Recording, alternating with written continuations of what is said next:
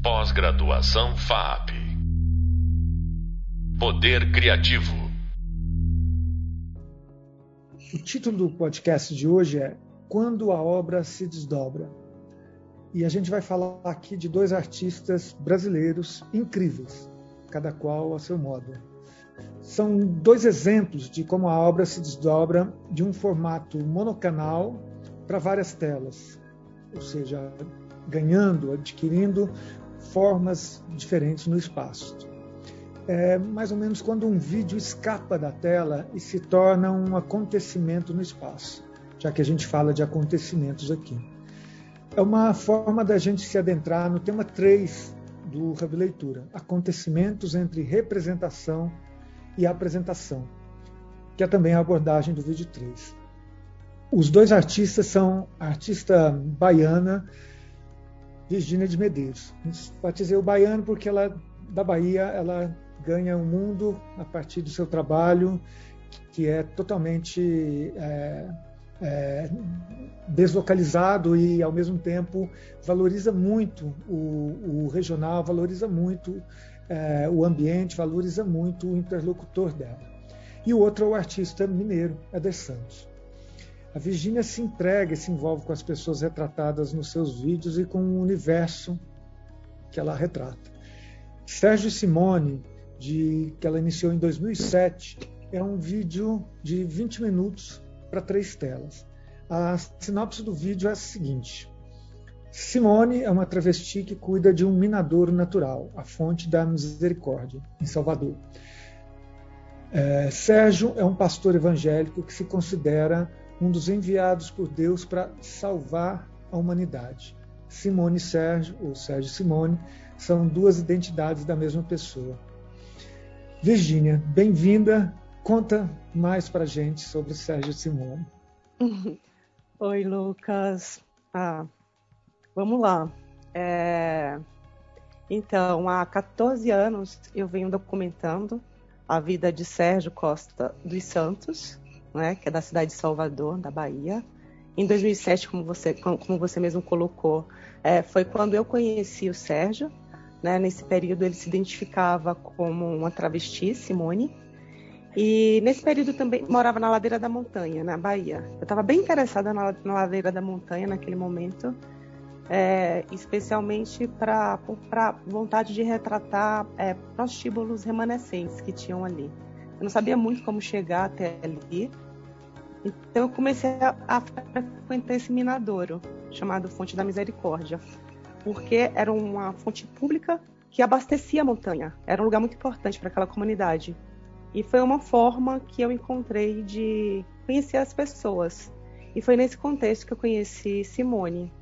E Simone falou que ela era guardiã da fonte, que aquela fonte era um santuário sagrado para ela, que era onde ela cultivava os orixás. E ela era a pessoa que mantinha aquele lugar limpo. E, enfim, a partir desse encontro, é, surgiu, deu origem, nasceu o filme chamado A Guardiã da Fonte, né, que foi o primeiro episódio, vamos dizer assim, dessa história que dura até hoje. É um filme aberto, em processo. É, tipo, mais ou menos quando eu fui pedir autorização de uso de imagem, né, acho que isso é um, mais ou menos um mês depois, Simone já não estava lá na, na, montanha, eu fui até a, casa dos pais dela, que eu, esse meu processo de, me aproximar, de, de, de, de aproximação de Simone veio muito a partir de uma ajuda que ela me pediu, é, que ela precisava ajudar o marido dela que tinha sofrido um acidente e precisava fazer uma cirurgia. Então, isso fez com que eu conhecesse a montanha, conhecesse a periferia de Salvador, conhecesse os pais de Simone e criasse uma relação de bastante proximidade antes das filmagens. Isso faz muita diferença. Isso revela muito do meu processo também. Então, eu voltei à casa dos pais dela e os pais falaram que ela tinha tido uma overdose de crack, seguida de um delírio mítico que tinha encontrado com Deus, tinha abandonado a identidade de travesti, Simone, e retomado o nome de batismo, Sérgio. É, eu fui sem muita esperança de conseguir autorização de uso de imagem, é, mas é, para minha surpresa o Sérgio ele me deu autorização de uso de imagem e me pediu para continuar filmando ele como pastor é, neopentecostal. Ele estava usando inclusive essas imagens é, nas pregações, o que dá, fazia com que ele fosse um pastor mais, vamos dizer assim, popular, porque ele tinha um material visual de testemunho de fé daquele episódio. Né, que isso é um, um pouco das coisas que estão por trás, mas ele vivia desse vídeo, a Guardiã da Fonte, vendendo um DVD duplo. Né? Então a gente tinha essa, esse tipo de negócio também. Ele falou: Eu preciso que você me filme mais, eu preciso melhorar esse material. E ele me convida. E ele narra para a Câmara toda essa condição de transformação dele como neo, pastor neopentecostal. E são várias questões que entram aí, desde essa questão da religiosidade, da performatividade dele enquanto figura masculina a partir da religião neopentecostal, como ele se constrói, performa esse gênero né, masculino a partir disso. É, e, e aí, até acho que a gente é mais importante é, focar nesse sentido, que aí eu decido juntar essas duas imagens, né, criando um vídeo é, com duas do, com um único canal e duas telas de projeções contando essa história simultaneamente. É, um tempo depois, eu fui convidada para participar da Bienal. Fui selecionada com o filme Sérgio Simone. É, só que assim, Simone, Sérgio sempre me chamava para voltar a filmá-lo. Eu consegui negociar com a Bienal para eles comissionarem esse, esse filme. E eu volto para a Bahia para filmar Sérgio numa condição muito mais confortável de ter é, vamos dizer, porque eu filmava com câmera high-eight e, e, a minha assistente era minha irmã. E aí eu consegui voltar, é, na, durante, foi 2014, 2015, podendo filmar com duas câmeras, um boom, né, uma coisa mais estruturada, inclusive conseguindo fazer uma produção melhor para todas as pessoas que estavam envolvidas, inclusive para Sérgio. Nessa produção, Sérgio ele decide criar, ele criou duas situações de filmagem. Uma situação era voltar à fonte da misericórdia é, e filmar ele exorcizando o espírito de Simone, que ainda estava lá preso, e a outra a gente filmar um culto retetê. É, que é um culto é, que, que, é muito comum na igreja neopentecostal, com uma espécie de transe que acontece. É, eu filmei, certo? Tem esse material, introduzi uma terceira, é, é, terceira hum, camada de tempo. Então, essas três telas, elas funcionam muito para mim no sentido de ser um espaço é, de criar uma narrativa não linear, certo? De, de, ter um espaço onde o espectador tem uma livre associação né, para poder construir e entender essa narrativa.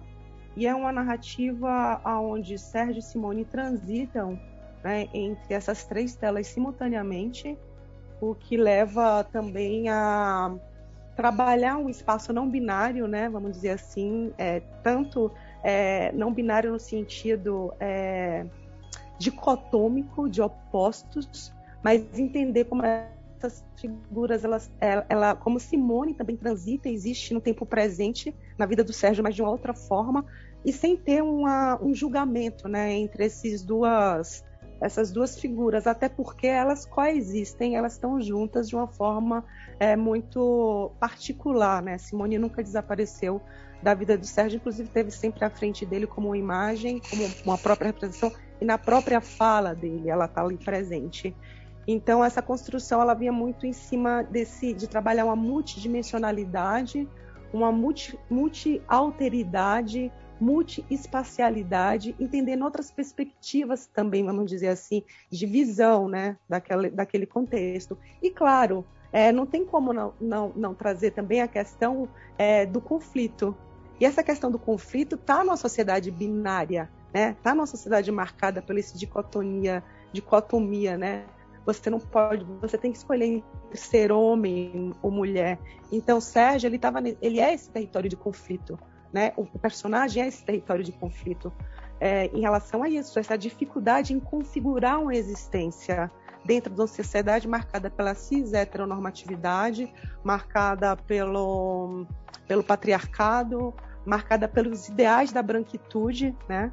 Que, é, que, que, que, que, que é, como é que eu posso colocar? Ideais que estão nessa estrutura nossa social e que inviabilizam tantas outras formas de existência, né? E podendo, assim, seguindo o historiador Antônio Luiz Simas, é, produz também a morte, seja ela física, através do extermínio de corpos não normativos, ou uma morte simbólica através do desvio existencial. Eu acho que o filme ele é esse conflito, ele traz esse conflito.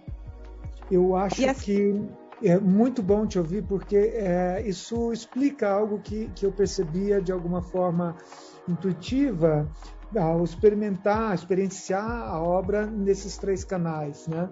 Essas três telas, eu acho que distancia desse binarismo, dessa dicotomia, e leva para uma questão mais dialética. A dialética sim, do, dessa sim. tensão que se produz e não, não eliminação. Né?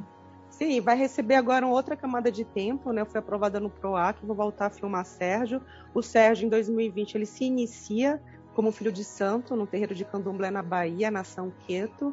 Então vai ser uma outra imersão de espaço e tempo, um momento que eu acho que é bem significativo diante de tudo que a gente está vivendo agora. Ele retomar a ancestralidade dele. Ele agora é uma figura não binária, de fato, né? Porque ele é Sérgio, mas ele se veste como Simone. Então, assim, é um momento bem significativo diante dessa trajetória, dessa, dessa história que, que eu venho acompanhando é, durante esses anos. Então, acho que vai ser um momento muito forte. É, e, claro, vai ser um desafio também. Isso eu nunca sei como é que vai ser a montagem. Eu, a montagem, na verdade, essa, essa edição, ela vem muito na hora.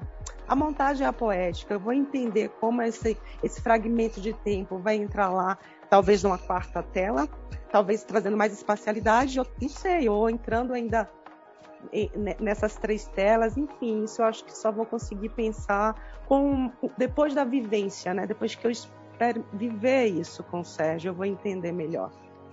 É, quando a obra se desdobra, eu acho que é exatamente isso que você vai fazer. É mais um desdobramento, mais uma camada que acaba se adentrando no espaço também.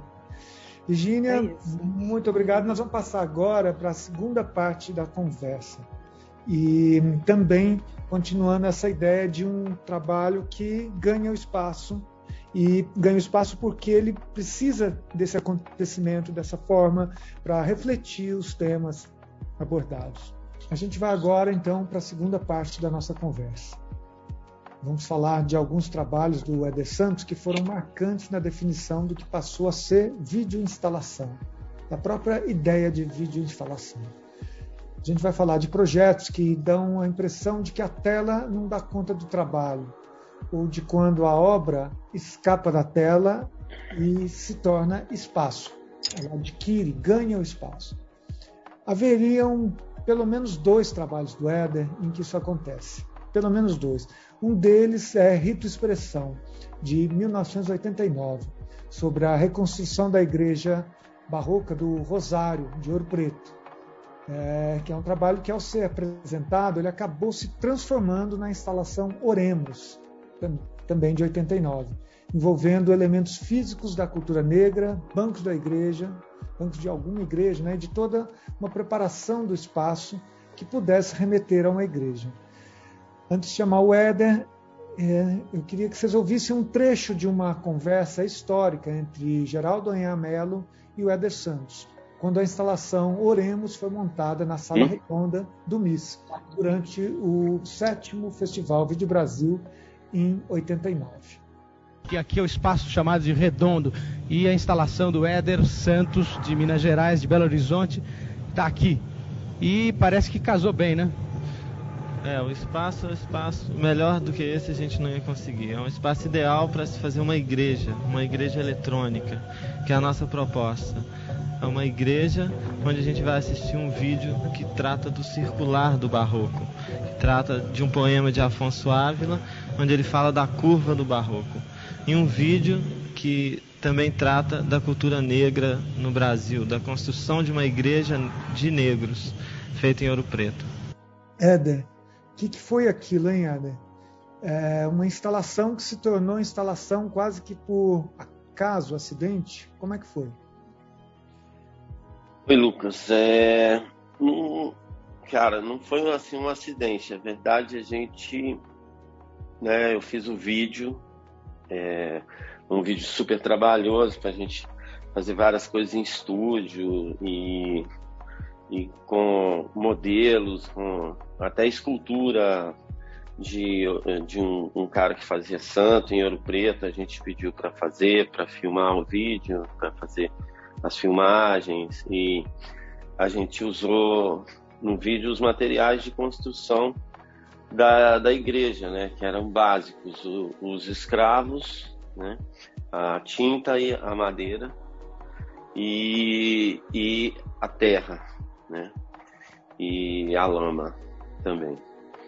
Então, depois disso, esses elementos a gente ia levando para o estúdio e, e a gente sentiu necessidade de achar um lugar para apresentar esse vídeo. Eu não queria apresentar esse vídeo numa, num monitor, numa, numa tela. Eu queria ele projetado, eu queria é, pensar num lugar para fazer isso. Então, a gente resolveu montar uma, uma igreja mesmo, uma igreja com andaimes, com bancos de igreja, com telas, é, uma tela no altar e três telas no teto da igreja, onde a, a gente ia fazer como nas igrejas barrocas, projetar nuvens passando, o vídeo passava no altar e a gente ainda colocou monitores na lateral como se fossem os passos, como tem nas igrejas, né? É, os passos até o caminho de, de Jesus Cristo. Então a gente fez os passos, os monitores tinham realmente eram os materiais usados na construção da igreja. E aí virou uma vídeo instalação. É isso. Eu lembro bem da gravação e lembro da, da, da instalação também no MIS. É, foi uma provocação dizer que foi um acaso. Eu lembro de todo esse trabalho, pelo menos uma parte dele. Eu queria te chamar é, para recordar também um outro projeto é, de 92, que é o Deserto na Minha Mente, The Desert in My Mind, né? que ela tinha uma instalação que tinha 90 metros quadrados, foi comissionada pelo Vídeo Brasil, e tem cenas gravadas no, no Death Valley, nos Estados Unidos, e, e, e também cenas que vieram, né, do, ou que é, estão ligadas ao Janaúba, é, a instalação era é, acontecia através de videodisco, né, que tiveram que ser sincronizados e, e, o ambiente ele se alternava ao longo do dia, com música do Stephen Vicello e do Paulo Santos do Acti. Incrível essa instalação. É, um, é lamentável que ela não, não, não haja muito material do, de documentação sobre ela. Eu queria que você, que você é, escrevesse um pouco e falasse sobre ela, porque é uma instalação imersiva, de grande impacto, é, oito canais de vídeo e, e ela é, também me impactou muito. Eu, eu, é como se eu, eu lembrasse né, na história, da, da, na minha memória, assim, eu me lembro, lembro, me lembro, me vejo dentro dela. E acho incrível. Comenta um pouco com a gente. Então, eu, é, lembrando dessa instalação agora, me parece é, hoje a sensação de você, de você, colocar um óculos VR né, e, e, e, caminhar dentro de um espaço, porque eu lembro que a gente teve problemas no SESC de, de pessoas que ficavam meio zonzas e até caíam dentro, porque a gente tinha projeção no chão, né? Então você andava em cima das imagens e a ideia era essa coisa imersiva mesmo, assim, entrar no ambiente todo de areia, como aconteceu comigo, que eu fiquei sete dias no Death Valley filmando, né? bem imersivo, né? O, ao mesmo tempo o silêncio e a temperatura também, né? A gente controlava também a temperatura. Ela tinha três fases, era o deserto de manhã, o deserto à tarde e o deserto à noite. E de manhã era assim meio bem Amém. fresco, é, fresco. Aí depois ia esquentando e, e à noite era ar condicionado ligado para todo mundo sentir frio. Mas tem um detalhe interessante que é, de manhã é que eram as imagens do deserto, é, o, o meio dia assim, o que ficava à tarde eram as ruas de flores, né, de ouro preto, as coisas as igrejas, as coisas barrocas da procissão em Ouro Preto. E à noite, é, a gente estava no deserto, eu vi umas luzes bem longe. Era Las Vegas, Uau. que é uma cidade Uau. no meio do deserto. E aí a gente foi para Las Vegas filmar e à noite era Las Vegas, que era projetado dentro desse deserto. Ou seja, a, era, ela também te transportava espacialmente para outros lugares, né?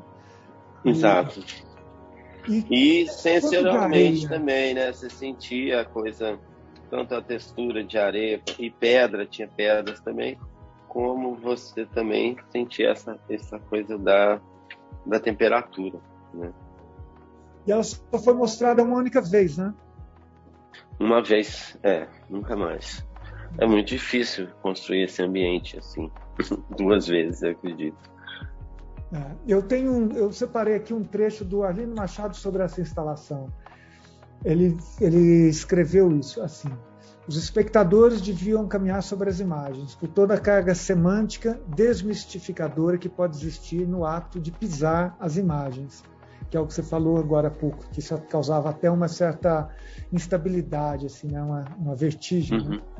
Não satisfeito com isso, continua Arlindo, Santos introduz ainda manchas de luz pulsantes sobre a superfície da tela, ruídos visuais simulando os arranhões característicos dos velhos filmes cinematográficos. Compromete a estabilidade da imagem através de interferências sobre o sinal de controle vertical ou através de uma câmera que treme, que lembra é, exercício, lembra a câmera amadora. É, é uma descrição que é interessante para quem não viu, não viu as imagens. é, muito pouca, poucas pessoas tiveram o privilégio de, de ver essa instalação. Eu acho que assim como outras suas, como a da Bienal de São Paulo também, né? Essa é uma que eu lembro muito pouco mas que também era muito matérica, tinha muitos elementos físicos também. Né? São essas instalações de grande escala que têm a imagem supostamente é, imaterial com coisas muito pesadas, muito materiais.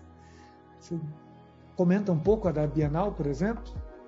É, essa da Bienal foi a primeira que é, eu usei é, o elemento assim do, do filme transparente, né, como espelho e onde você se coloca dentro da imagem com o seu reflexo, né. Depois dessa instalação, eu fiz alguns objetos, né, é, de vídeo instalação usando essa técnica, mas essa é, foi a primeira, né, a primeira que teve essa essa interatividade. Eu lembro que essa a dublê de corpo, né, é a, a, a cama é, de dois andares, né, que é a cama beliche, que a gente chama de cama beliche, estava é, concorrendo no, na, na Alemanha ao prêmio Namjoon Pike, e aí as pessoas deitavam, olhavam, viam o corpo misturado com o de outras pessoas, né, que eram projetados, e elas perguntavam onde é que estava o sensor e não tinha sensor. Os alemães falaram, tem um sensor aqui que eu estou vendo meu, meu misturado com uma coisa. Não, era só um espelho mesmo, não era sensor. Ué, mas você tem nessa, nessa instalação da Bienal, é, eu não lembro o nome dela, e, e ela, ela é uma das primeiras a ter ferro, e ferro você, tá, você acompanha essa saga do ferro na montanha, na alma. Na assim, é, a gente construiu uma caverna né, de minério. Foi sair um caminhão da Vale daqui com minério para São Paulo para a gente construir esse lugar. Um caminhão Todo inteiro. de minério. Um caminhão inteiro. É, um caminhão de minério Incrível. saiu da, daqui para São Paulo. É, a gente era. Um, é, e eu lembro que o peso, o preço de, do minério era, era mais barato do, do que o preço do, do, cocô de cachorro em Paris. Que as pessoas catavam na rua. Juro! A tonelada, que acho que eram 5 toneladas e o preço de uma tonelada era mais barato do que se você catasse bosta de cachorro em Paris. Nossa, incrível, porque o ferro, é. de fato, ele persiste nas suas obras, em vários dos seus trabalhos, e eu acho que a gente não pode abandonar essa preocupação com o ferro, porque o ferro vem, junto com o ferro, estão levando também as montanhas, né? Como já dizia o Drummond e como a gente vem É, você fez aí no seu trabalho, né? Palavra, produção de Santos. É, eu te agradeço muito. É, Agradeço também, Lucas. A gente viu com o Éder é, como o vídeo precisa do espaço para acontecer, digamos, na sua plenitude. A Virginia também apontou isso. E, são dois, esses dois artistas que eu admiro muito. A experiência, que a experiência deles fiquem ecoando na nossa imaginação. No próximo podcast a gente vai fazer um exercício.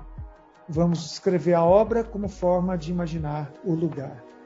Muito obrigado. Até. Pós-graduação FAP. Poder Criativo.